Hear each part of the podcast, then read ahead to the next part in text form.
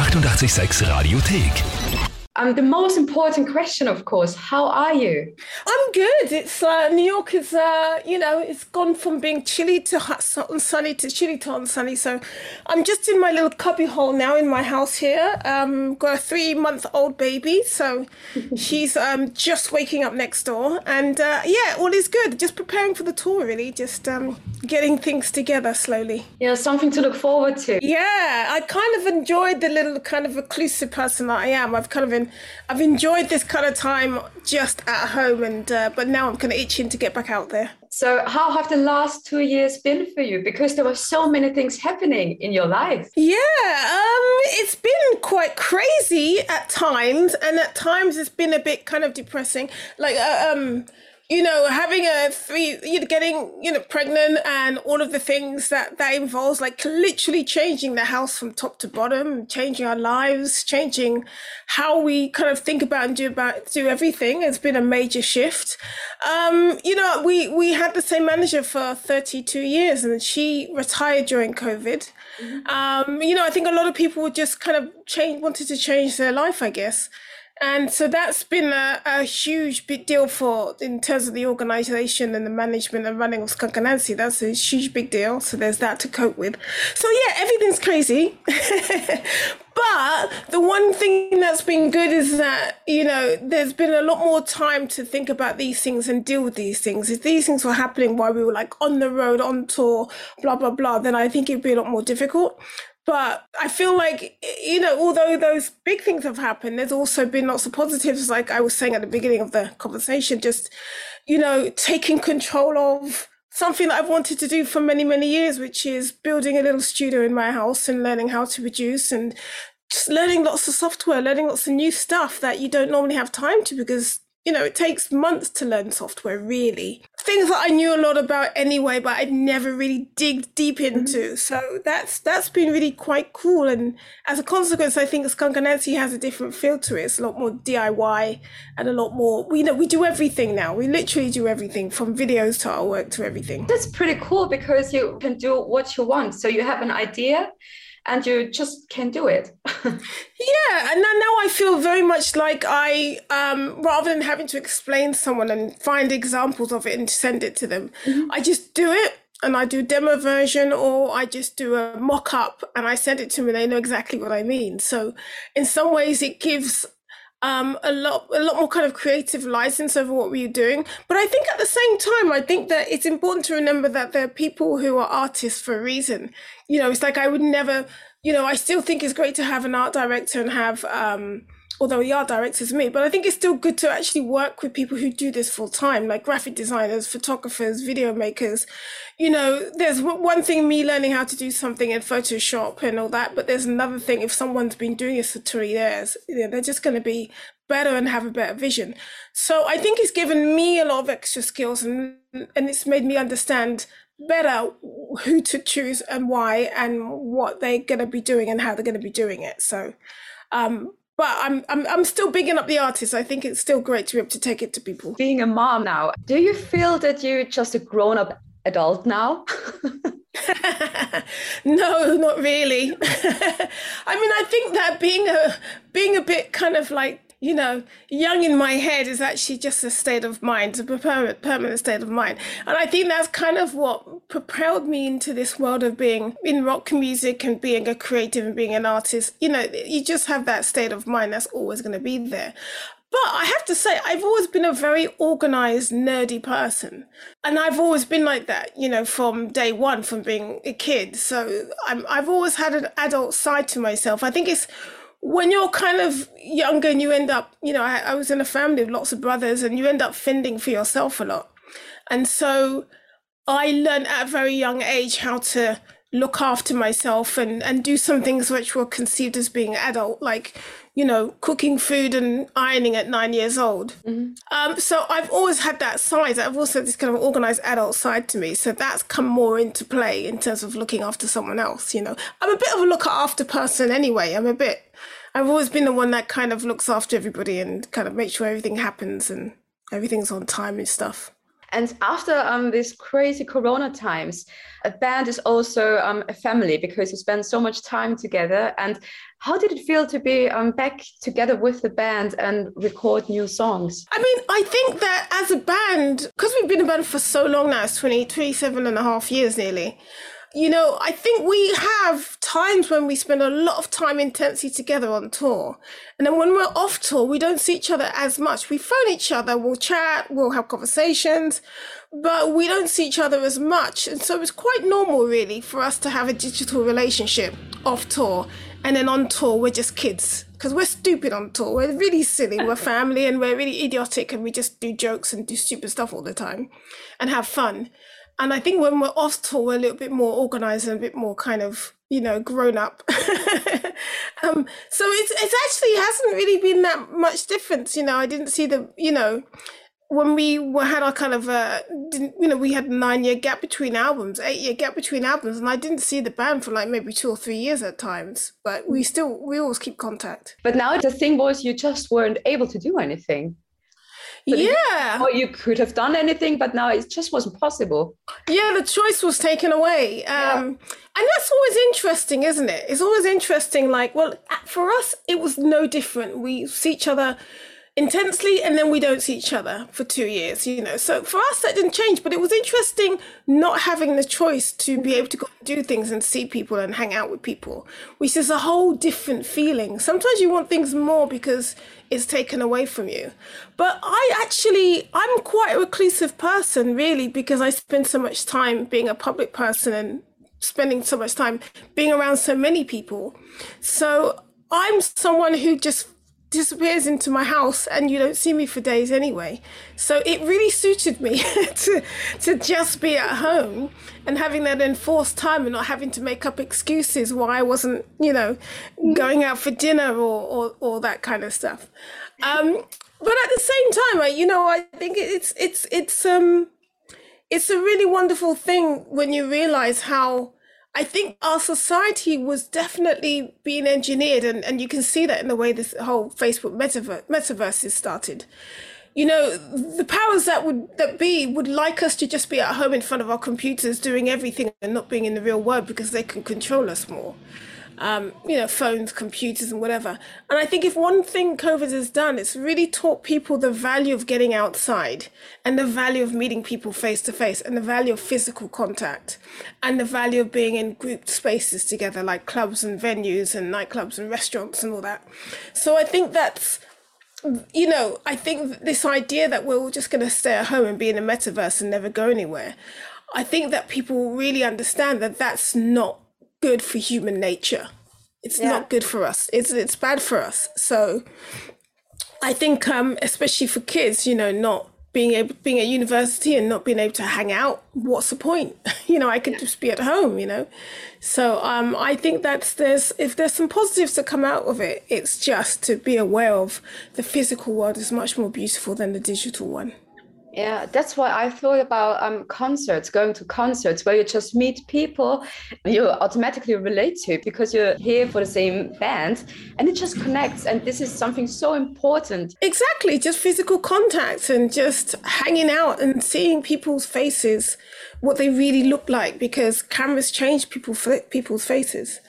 And, and actually, just not being, I think being in physical spaces together means that we are not faking it as much. You know, we're not pretending to be one thing on camera or on social media, but when you've got someone in front of you, you can see if they're really upset. You can get a vibe on it.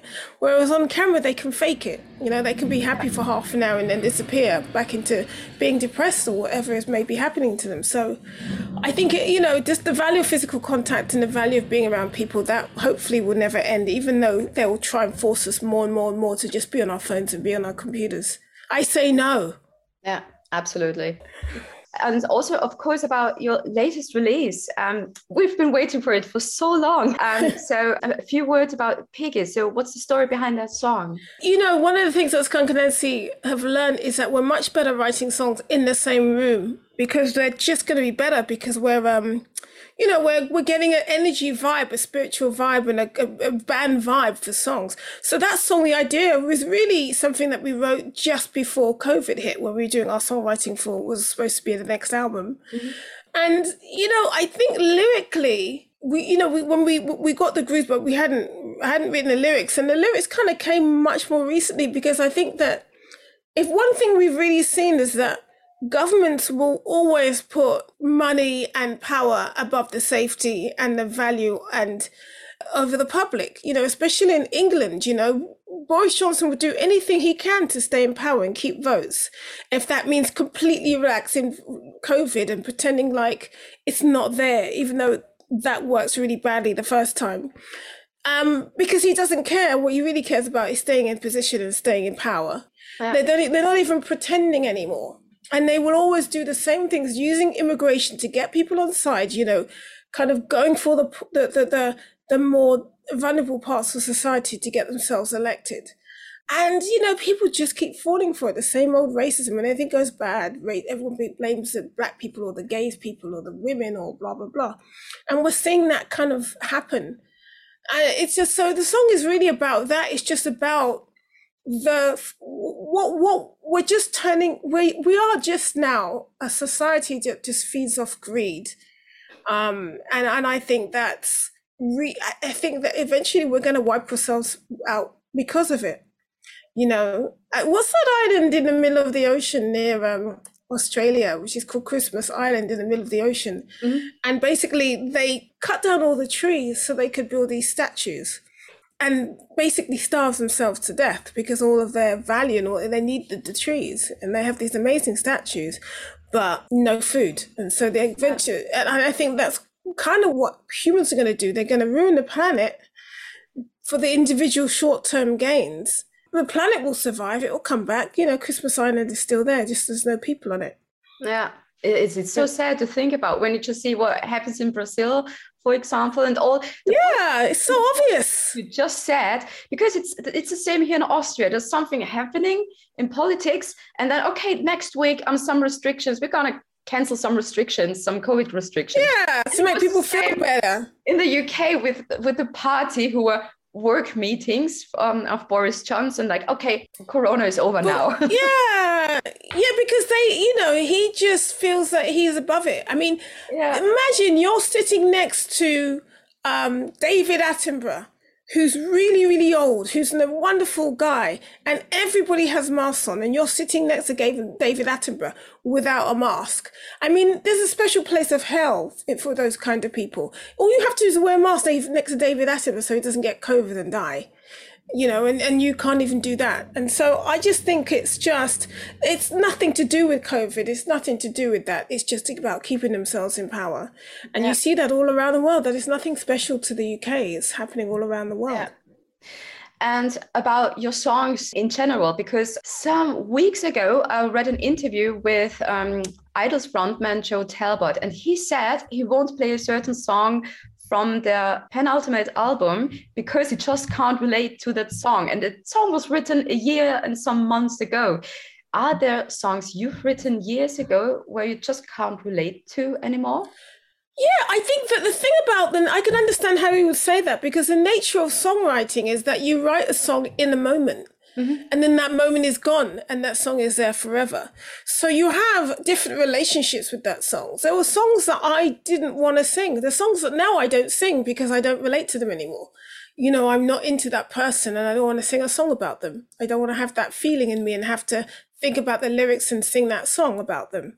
Whereas some songs that you know, they're written so long ago that all feeling that I had is completely different now. And the feeling that I have for those songs is more in relation to the audience, like hedonism. Mm-hmm. I don't worry about the person and the feeling of that song anymore.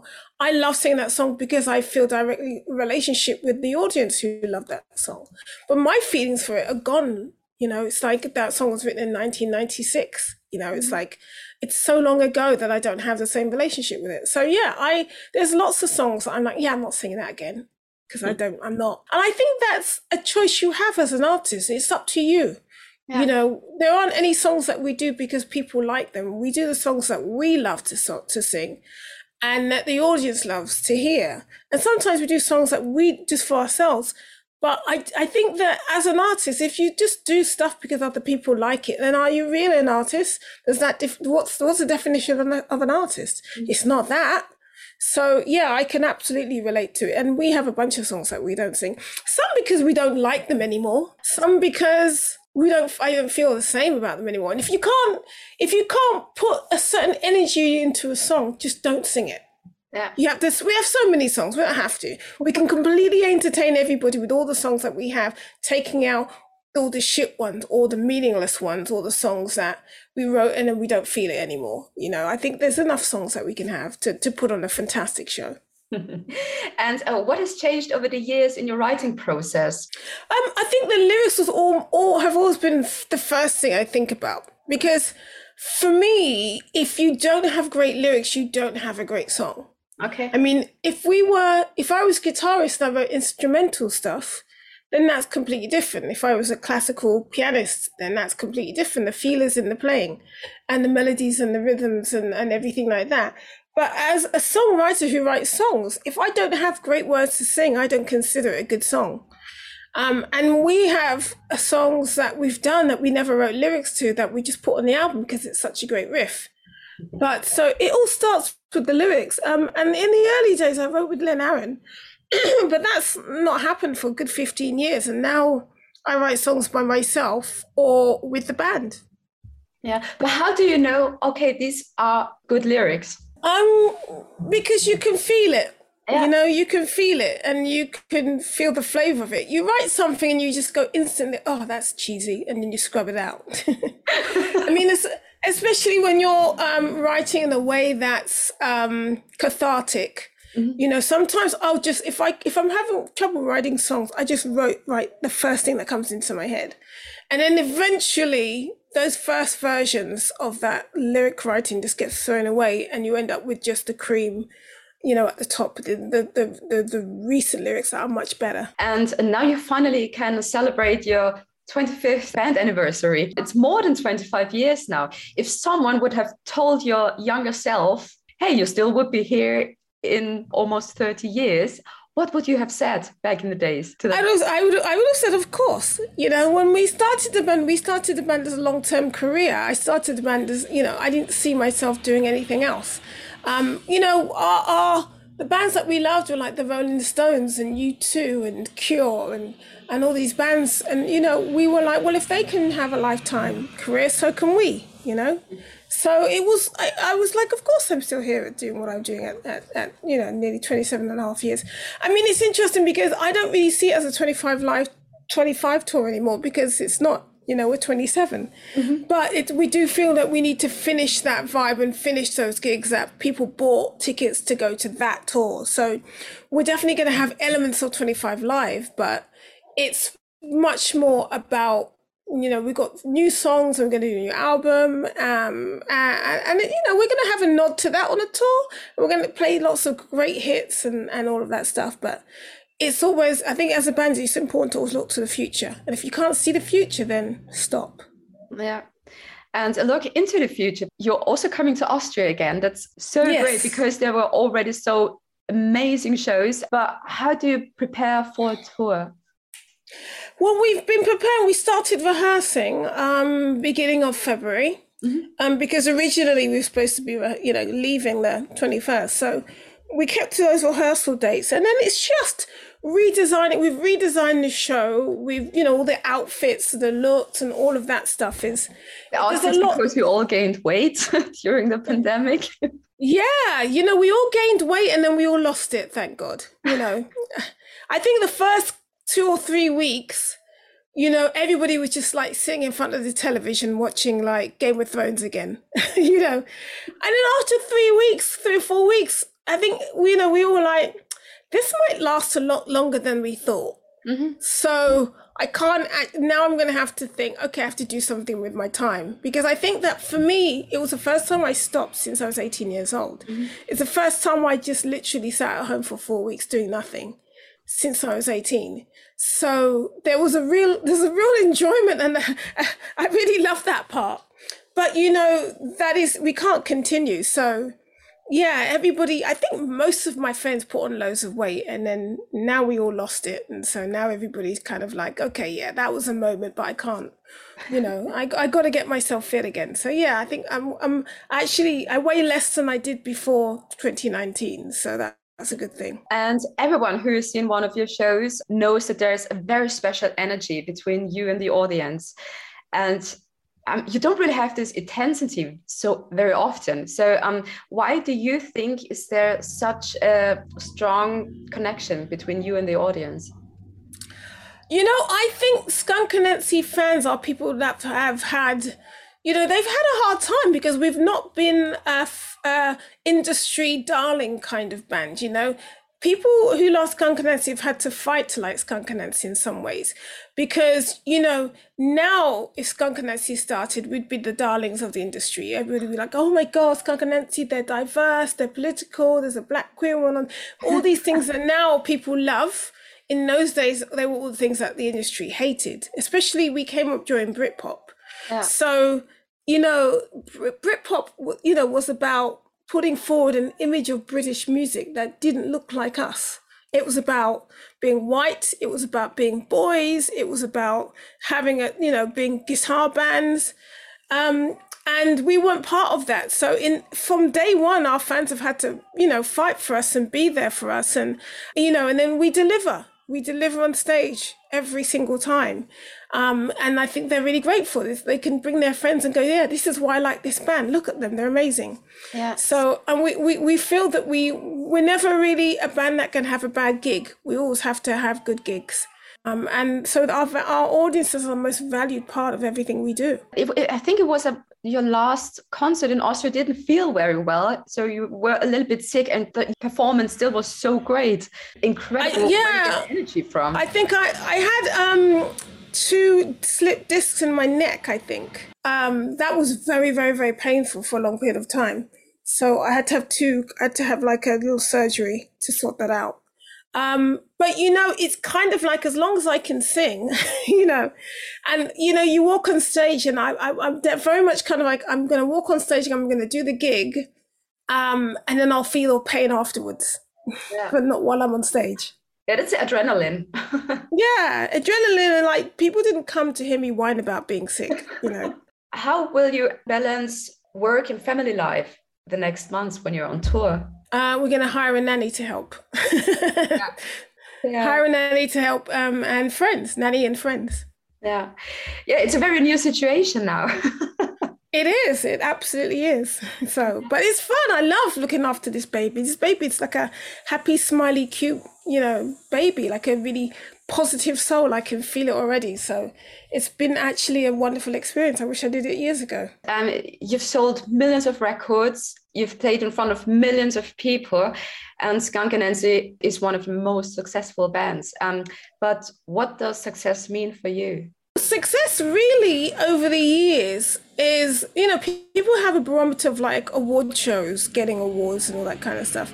You know, now we know how award shows work. Normally, whoever turns up are the one that get them. You know, for for me, its success has been much more about a long term maintenance of that. You know, the fact that Skunk and Anansie is still doing sold out tours and still creating great music that people get really excited about, that's for me the barometer of success because success shouldn't be peaks and troughs. Success should be something that's just always there. And so that's that's what I think is the most successful we've done is to still be here and still selling out and still have people love our music and still creating great music that's new. You released a new song. We already talked about it. And I assume it's not the only song you've been working on. No, no, we um we have got a new album uh, which we're working on. It's not going to be out this year, but hopefully next year. Okay, cool. Yeah. Thank you so much. My pleasure. It's great talking to you. All the best and have fun on tour. Enjoy it. Thank you. Thank you. Bye. Bye bye. Die 886 Radiothek. Jederzeit abrufbar auf radio886.at. 886!